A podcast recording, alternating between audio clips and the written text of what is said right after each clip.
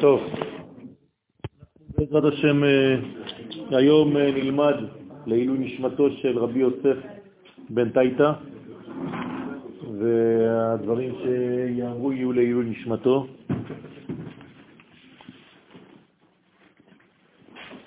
אה, כתבתי את השיעור הזה בשביל הערב הזה במיוחד, וקראתי לו מתן תורה והחלק הנסתר שבה. אנחנו בפרשת אה, עשרת הדיברות, פרשת יתרו, וחוץ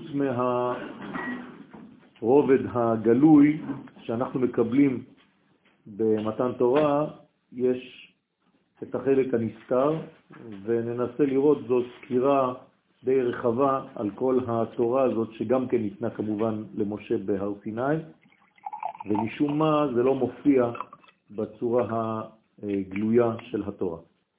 אז אה, בעזרת השם נראה ביחד את הדברים.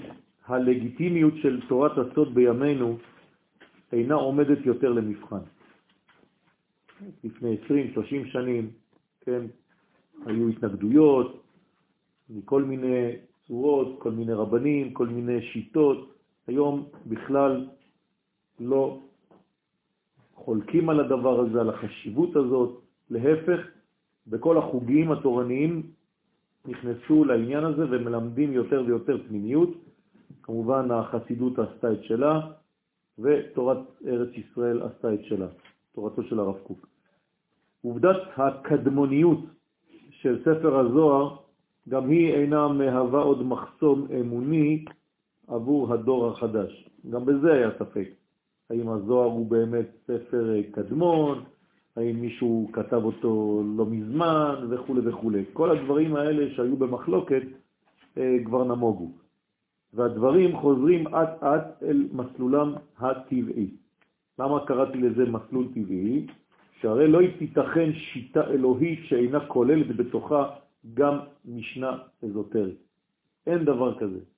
שהתורה לא יכולה לדבר רק ברובד אחד, בפן אחד, בזווית אחת ובקומה אחת. חייב לומר שהתורה בעצם חובקת את כל העולמות, את כל הקומות של המציאות, ואם לא, חז ושלום, זה כאילו לומר שיש אלוהים בגובה כזה, ויש אלוהים אחרים בגובה אחר. זאת אומרת, שתי רשויות או יותר, חז ושלום. במילים אחרות עבודה זרה. אין דבר כזה. התורה מתייחסת אל כל המציאות, אל כל הקומות של המציאות, אל כל הנדבכים של המציאות, ולכן לא ייתכן שמשנה תהיה משנה יבשה שאין לה בעצם עומק, ולא רק עניין הלכתי בלבד. כל תלמיד חכם מבין היום כי מתחת לכל פסוק בתורה ומאחורי כל משנה מסתתר רובד עמוק ונשמתי. תורת הקבלה היא בעצם מה שנשאר בעולם אחר העלמות הנבואה. כשאין נבואה בעולם, נשארת בעצם תורת הסוד, תורת הקבלה. זו תורה שבעצם ניתנה, אבל משום מה היא נעלמה בגלל שהעולם לא היה צריך אותה באיזשהו שלב בגלל שהייתה נבואה. הנבואה ותורת הקבלה זה אותו דבר. כשהנבואה מסתלקת, תורת הקבלה מתקפלת כן, ושומרת על הנבואה, על מה שנשאר מה, מהנבואה, בתוך קופסה. הקופסה הזאת נקראת רבי שמעון בר יוחאי, זה נקרא מערה של רבי שמעון בר יוחאי, זה נקרא הזוהר הקדוש. זאת אומרת שכל הספרים הפנימיים הם בעצם מה שנשאר, מה ששמרו חכמי הסוד מהעניין של הנבואה. במילים אחרות זה גם אומר שבעזרת השם, כשאנחנו חוזרים לנבואה, זה יהיה דרך תורת הקבלה. אי אפשר לחזור לנבואה בלי תורת הסוד. כלומר, תורת הסוד זה בית הספר לשחזור הנבואה בעולם. ולכן חשוב מאוד, כן, בגלל שאנחנו נוטים לכיוון הזה, חוזרים לדבר הזה יותר ויותר, כשאנחנו חוזרים לארץ ישראל, אז הלימוד הזה מופיע באופן טבעי, לא צריך אפילו לומר וללמד שחובה וכו' וכו'. אז עשו את זה כמה דורות, כי כנראה הדברים היו בחוסר ביסוס, אבל היום אנחנו רק מלווים את התהליך ומנסים להבין מה קורה. כלומר, כל התורה כולה היא נבואה, נכון? אי אפשר להבין את התורה בצורה אחרת. התורה זה נבואה, זה דבר השם אל האדם. זה היחס של האינסוף לעולם הזה. אז בגלל שזה בא ממעלה למטה, שהרי נביא זה לא מי שרואה את העתיד, אלא מי שהאינסוף מנבא אותו. זאת אומרת, זה תמיד בא ממעלה למטה. זה אף פעם לא בא ממטה למעלה. שום דבר ביהדות לא בא ממטה למעלה. זו טעות חמורה. כן? כי אם זה היה בא ממטה למעלה, זה היה מגמד את האלוהות לגודל שכלו של האדם, חז ושלום. זה אסור לעשות דבר כזה. אלא שהכל יורד לנו מלמעלה, כן? וירד השם על הר סיני, זה הסוד, וירד בלשון של תורה זה התגלות, כמובן שזה לא ירידה ולא מעבר ממקום למקום, שהרי גם כאן אתה מצמצם את הקדוש ברוך הוא כאילו פעם הוא שם ועכשיו הוא כאן. אין דבר כזה ביהדות, אלא וירד זה לשון חז"ל, לשון התורה, כדי לבטא גילוי. כל פעם שאומרים שהוא יורד, הוא בעצם מתגלה בקומה של המקבלים. אז הכל נבואה אחת גדולה. הקבלה אינה מיסטיקה. למה אני אומר שזה לא מיסטיקה? לא מדובר בסולמות רוחניים ומנטליים המעלים את האדם ממקומו השפל אל שערי האלוהות. זה בדיוק מה שתיארתי קודם. זאת אומרת, לא מדובר פה בדת, לא מדובר פה בבניין אנושי, בשכל אנושי, בחיפוש, כן? אף אחד לא מחפש את הקדוש ברוך הוא ביהדות. גם זו טעות, גם זו עבודה זרה. אלא הקדוש ברוך הוא מצא אותנו. הוא זה שבא אלינו. כשאתה מחפש אותו, שוב פעם, אתה נכנס למלכודת, שמה שאתה מוצא זה רק לפי הגודל של השכל שלך. כלומר אפונה. ואתה מגמד את הקדוש ברוך הוא לגודל של אפונה, אז חיפוש השם זו טעות. זה לא מה שהרמב"ם עשה? לא, לא, לא, כתוב הציץ, לא, לא, אז יפה. זה לא זה, זה לא זה, זה לא זה, ומה שוכחים לומר בסוף המדרש הקטן הזה? הציץ עליו בעל הבירה. מה זה הציץ עליו? כלומר, כל החיפוש ממטה למעלה לא הניב פירות. כשהציץ עליו בעל הבירה ממעלה למטה, זה התחיל לעבוד. זאת אומרת, כל עוד וזה דת, זה לא עובד. כשזה לא דת, כשזה מתחיל להיות בעצם נבואה, כשזה בא ממעלה, מהמקור, אל האדם, זה משהו אחר. הכשרה, הכשרה למה? לא לחיפוש, אלא לגילוי כמה שיותר מהאינסוף.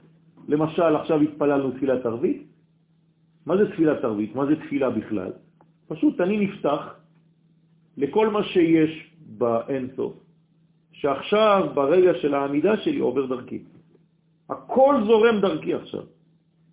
אם אני מוליך, כן, קונדיקטר טוב, אז בעצם אני מקבל למשל דעת, ממה? ממקור הדעת. אז הדעת עכשיו עובר דרכי, ואני מעביר את זה לעולם. כלומר, אחרי התפילה שלי, יש יותר דעת בעולם מאשר לפני. אם לא, אז התפילה שלי זה סתם. ככה צריך לראות. זה לא שבעמידה אני עולה לשמיים, חז ושלום, אלא אני נפתח כדי שהקדוש ברוך הוא ימצא בתוכי, כן, שפתיים, ניב שפתיים, שאני אהיה כמו נביא.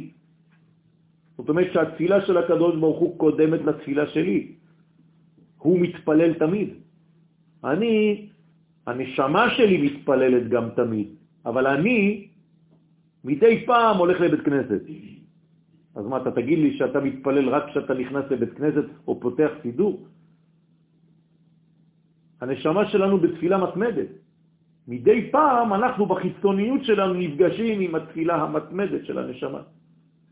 צריך להבין את הדברים האלה.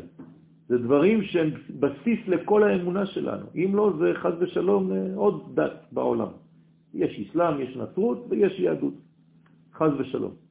לכן לא מדובר בסולם של אה, עלייה אל איזשהו חז ושלום הרגשה של חוויה אלוהית וכל מיני דברים כאלה. המיסטיקה מלאה בגאווה מגוחכת, המזכירה לנו את קציצת הכנפיים של אתם מכירים את עיקר? כן? עיקרוס, עיקר, איקום עיקר, כן? עיקר. במיתולוגיה היוונית. מה קרה לו? רצה להתקרב לשמיים, ומה עשו לו? קיצצו לו את הכנפיים. זה בדיוק אותו דבר. זה נמס. כן, זה נמס לו, זה אותו דבר. כן, נמס לו הכנפיים שלו. מה זה אומר? זה אומר שאם אתה עולה לשמיים ומחפש את הקדוש ברוך הוא, זה מה שקורה לך. אתה נשרף, אתה נמס ואין לך מה למצוא, כי אתה גמד, ואתה עכשיו מול האין סוף. איזה, איזה חוצפה יש לך בכלל, איזה גאווה יש לך בכלל לחשוב שאתה יכול לחפש ולמצוא משהו. פשוט תישאר במקום שלך, תיפתח, ותבקש בצניעות גדולה שהאין סוף יעבור דרכך כמה שאתה מסוגל להוליך אותו. תורת הסוד מתארת את גילוי העליונים למטה, והיא באה ללמד את האדם איך לקבל את פניית האין סוף אליו. לכן היא נקראת קבלה. כלומר, אנחנו רק לומדים איך לקבל, אנחנו לא מחפשים. אם אתה יודע לקבל דברים, בכל התחומים של החיים שלך, אז החיים שלך משתנים. כלומר, זה הכל עניין של גישה, איך אתה מקבל את המציאות. כל אחד והעיניים שלו. ועל אותו מצב, על אותו דבר, אחד יראה אור והשני יראה חושך. על אותה סיטואציה. תלוי איך אתה בנוי מבפנים. פנייתו של השם אל האדם, זה מילת מפתח. הקדוש ברוך הוא פונה אל האדם. זה כל הפרשה שלנו.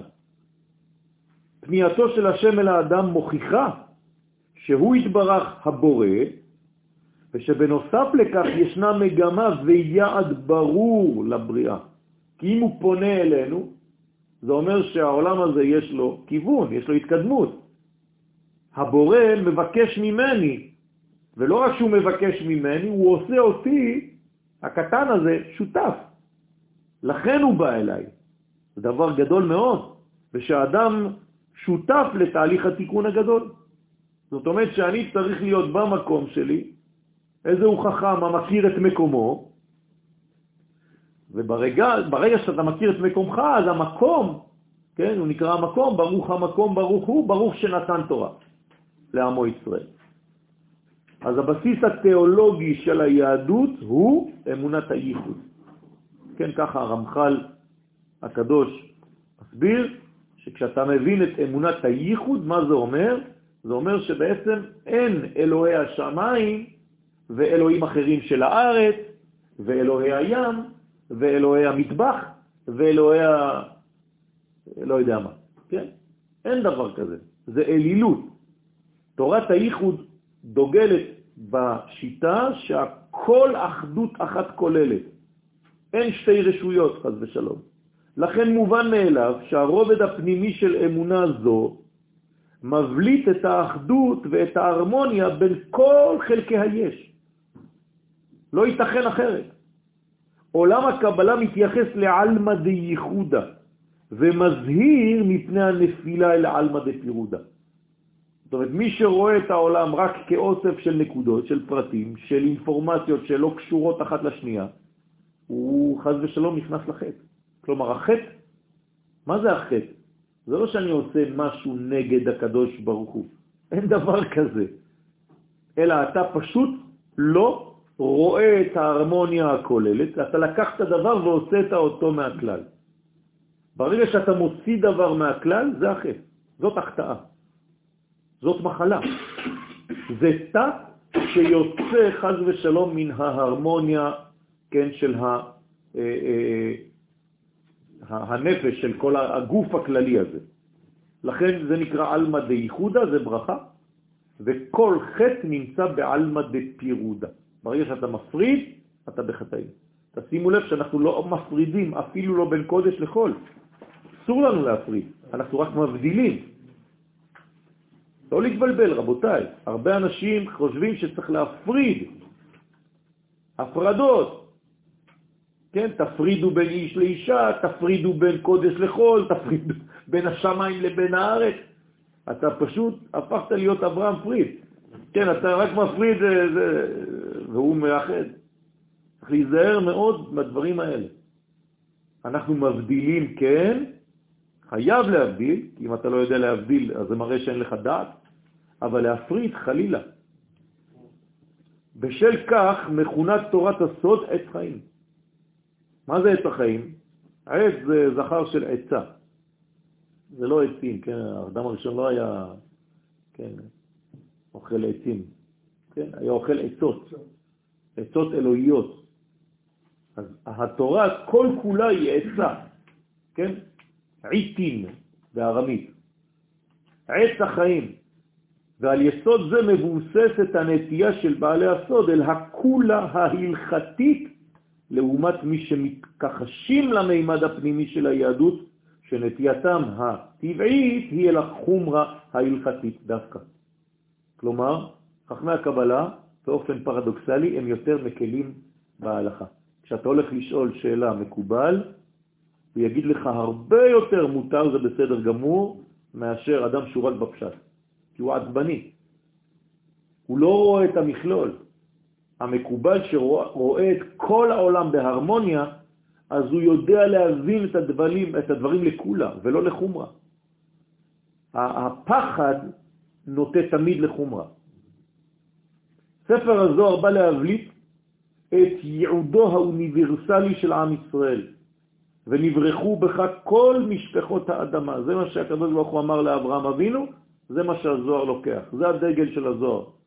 מה באנו לעשות בעולם? להיות אלה שמסוגלים לקשר, כאן זה הברכה, הברכה זה חיבור בין המושגים העליונים לבין כל אומות העולם. אנחנו כמו מתווך.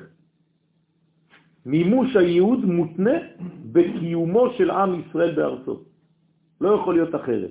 כלומר, אם אתה לא מבין שיציאת מצרים יש לה כיוון גיאוגרפי גם כן, ואתה חושב שבמימד התורני לבד אתה פטור, גם כן נכשלת, גם כן נכנסת למערבולת של הכישלון. לכן אומר הזוהר הקדוש, תיזהר, אם אתה רוצה לממש את הייעוד הזה של ונברחו כל, בך כל משפחות האדמה, מתי זה מופיע? כשהקדוש ברוך הוא אומר לאברהם, לך לך מארצך אל הארץ אשר הרקע. כלומר, כל עוד ולא הגעת אל הארץ אשר הרקע ואעשך לגוי גדול, אז אין ונברחו בך כל משפחות האדמה. אתה לא יכול לעשות את זה לא משום מקום בעולם, בלי לציין שמות. ולא בקיומה של אחווה או של דת כלל אנושית המתעלמת מהיסוד הלאומי של ישראל. במילים פשוטות, אי אפשר להיות דתי אם אתה לא קודם כל לאומי, ואם אתה לא יודע את הייעוד של עם ישראל ככהן, כממלכת כהנים וגוי קדוש, עבור העולם כולו. תורת הקבלה פעלה לשמירת הגרעין הלאומי של ישראל גם בזמן הגלות. זה מה שהסברתי קודם בסייעתא דשמיא, שבזמן הגלות רבי שמעון בר יוחאי עליו השלום לקח את כל הנבואה וסגר אותה בתוך קופסה. למרות טשטושי מושגי האמונה וצער השכינה שם. הגלות זה צער, צער של השכינה. למה זה צער של השכינה? כי אם עם ישראל נמצא בגלות, ועכשיו אמרנו שהקדוש ברוך הוא לא יכול להתגלות בעולם, כשעם ישראל לא נמצא בארצות. אז כשאתה ממשיך את הגלות, אתה פשוט מונע מהקדוש ברוך הוא מלהתגלות. ואתה חושב שאתה דתי. כן. בספרו אורות המלחמה מתאר הרב קוק זצ"ל את המועקה היוצאת ממצב הגלות. תראו מה הוא כותב שם, מירידת העולם, כן, כשהעולם ירד, כי זה גלות, גלות זה ירידה של העולם, ומהשפלת הנשמה הישראלית, אותו דבר, במקום שעם ישראל יתחיל להתגלות, אז הנשמה שלו מושפלת, נפרד הייחוד העליון ממקור אחדותו, ועלה למעלה להרקיע שחקים. זאת אומרת, כאילו הקדוש ברוך הוא, איפה הוא נמצא? בשמיים. איפה הוא לא נמצא? בארץ. כלומר, אתה עשית אותו כמו שהנוצרים אומרים, שהוא בשמיים. שלא יהיה פה, חז ושלום. הם מפחדים שהשמיים ייפלו להם על הראש. בכל התיאולוגיות יש פחד שהשמיים ייפלו. ועם ישראל אומר, לא, אבל אם אתה בגלות זה מה שקורה. אתה פשוט זורק את הקדוש ברוך הוא לשמיים. אומר הרב, ובחיים לא יופיעו כי אם נגהי הזהרורית של הייחוד התחתון. במקום שיהיה ייחוד עליון, יש כל מיני זיכרונות, רשמים של הייחוד התחתון, משהו קטן בינתיים, כדי שלא נמות טוטלית. הנשאב מן הבורות השאובים ומיד הזרים. אבל יש בעיה, מאיפה אתה לוקח את כל האינפורמציה? מהגלות, מהגויים, מכל הדברים שהם מחוץ לתורה, כי אין לך חיים לאומיים בארץ. זאת אומרת, אתה כולך גוי מחופש ליהודי. כנסת ישראל תכיל, תזעק בחבליה, אז כנסת ישראל לא יכולה להחזיק מעמד. אז היא חייבת לצעוק. היא חייבת להרגיש את הכאב הזה, את המועקה הזאת. מי שלא מרגיש את המחלה הזאת, הוא עוד יותר חולה. אדם חולה שלא מרגיש שהוא חולה, הוא מת. אוי נא לי, זה מה שאומר הרב, זה מה שהצעקה אומרת, אוי נא לי, כי עייפה נפשי, הנפש שלי עייפה. למה הנפש ולא הנשמה? לא יפה, זה החלק התחתון שהוא עייף. הנשמה עולה למעלה, אבל אין לה נפש, אין לה כלי. רזי תורה לחיצונים נמסרו. למה זה נמסר לחיצונים? כי עם ישראל בגלות. מי זה הרזי תורה בעצם? עם ישראל עצמו. כשעם ישראל נמצא בגלות, זה כאילו שאתה נותן את הסודות של התורה לאומות. התורה נשרפת. תראו מה אומר הרב. זה שרפת התורה. גביליה, הגבילים, כן, לפחשמת, נשרפים ואותיותיה פורחות. הכל עולה לשמיים. ולבני ציון היקרים, אפר תחת פאר זה שם. במקום שיהיה לך פאר, כן, זה אפר, חז ושלום, עניין של אבל. ערכה של ארץ ישראל נשמר דווקא בידי המקובלים. ראינו את זה השבוע, בט"ו בשבט. מי שמר על הגחלת של הקשר בין ארץ ישראל לעם ישראל? רק המקובלים. אם לא, לא היה לנו ט"ו בשבט היום. לפי תורת הפשט, אין חגיגה בט"ו בשבט, זה פשוט מציין יום של מעבר משנה לשנה בעניינים של תרומות, מעשרות וכל מיני נתרבי וכל מיני. אז מה, מה הקשר? אבל חכמי הקבלה יודעים שאם אתה לא רואה את העולם במציאות הרמונית, קולקטיבית, כן, שלמה, של אחדות, של תורת הייחוד, לא הבנת כלום. לכן הערך של ארץ ישראל, של הארציות, דווקא נשמר על ידי המקובלים. רבי שמעון בר יוחאי עליו השלום מסרב לקבל את השלטון הרומי בארץ ישראל, בגלל זה הוא בורח. הרמב"ן קובע כמצווה מן התורה להקים מדינה יהודית בארץ ישראל. זה ההלכה של הרמב"ן, מה שאנחנו מקמנו מדינה. זה הרמב"ן, זה מה שהוא קובע. והרב קוק שבא לחתום את הכל עם התורה הגואלת, קוראים לתורה של הרב קוק התורה הגואלת, כי היא הביאה בעצם את החיבור הזה בין כל המדרגות. כל אלה הבליטו את הקשר הפנימי שבין ארץ ישראל ועם הקודש. אסור לאבד את העיקרון הכללי, הדבר הזה שהוא בעצם היסוד, הבסיס של כל מה שאנחנו עושים כאן. לענייננו, יש כמה טעויות, סליחה, כתבתי את זה הבוקר.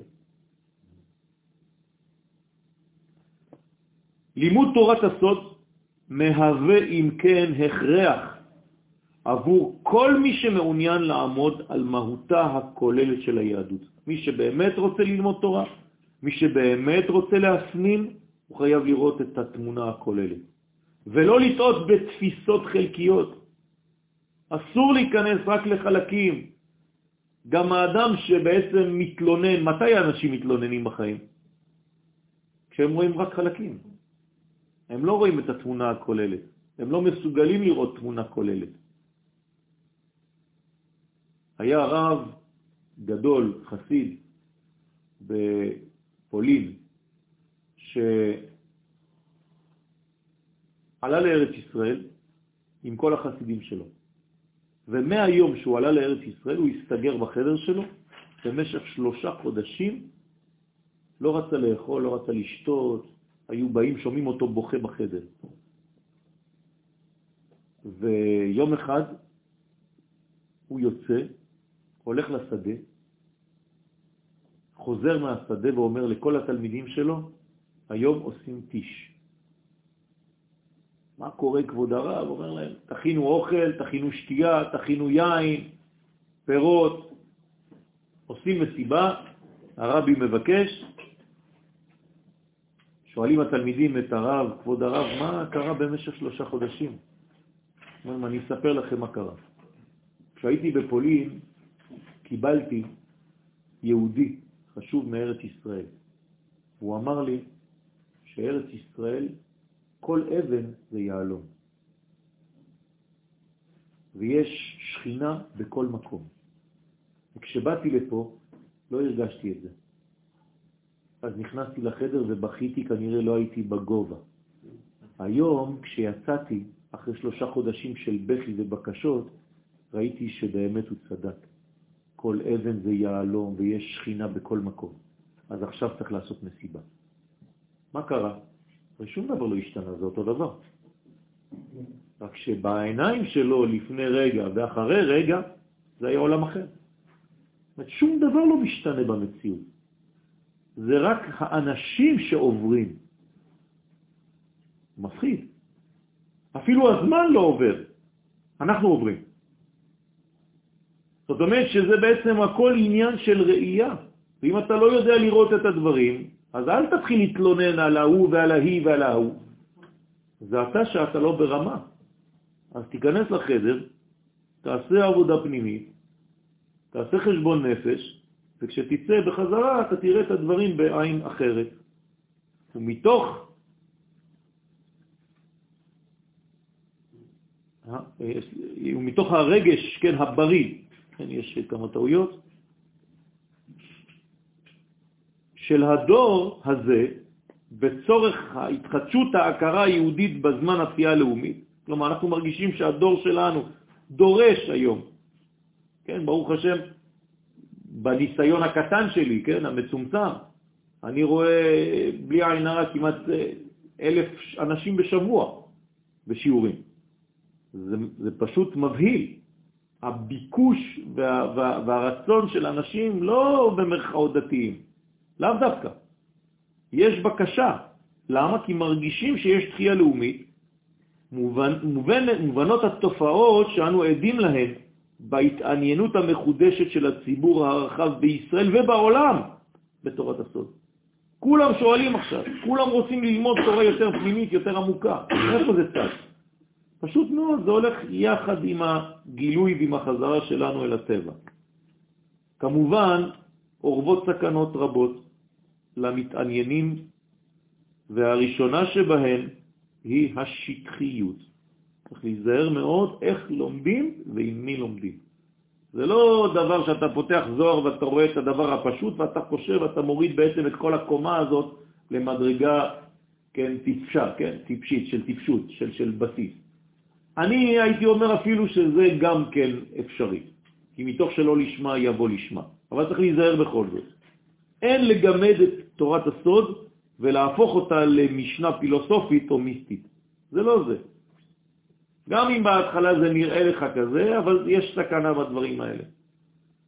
על כן חשוב להדגיש את הזהרת הרמב"ן, שהוא אחרון המקובלים, שאין ללמוד דברים אלו אלא מפי מקובל, חכם וצדיק, הבקי בנגלה ובנסתר, ומקפיד על קלה כבחמורה.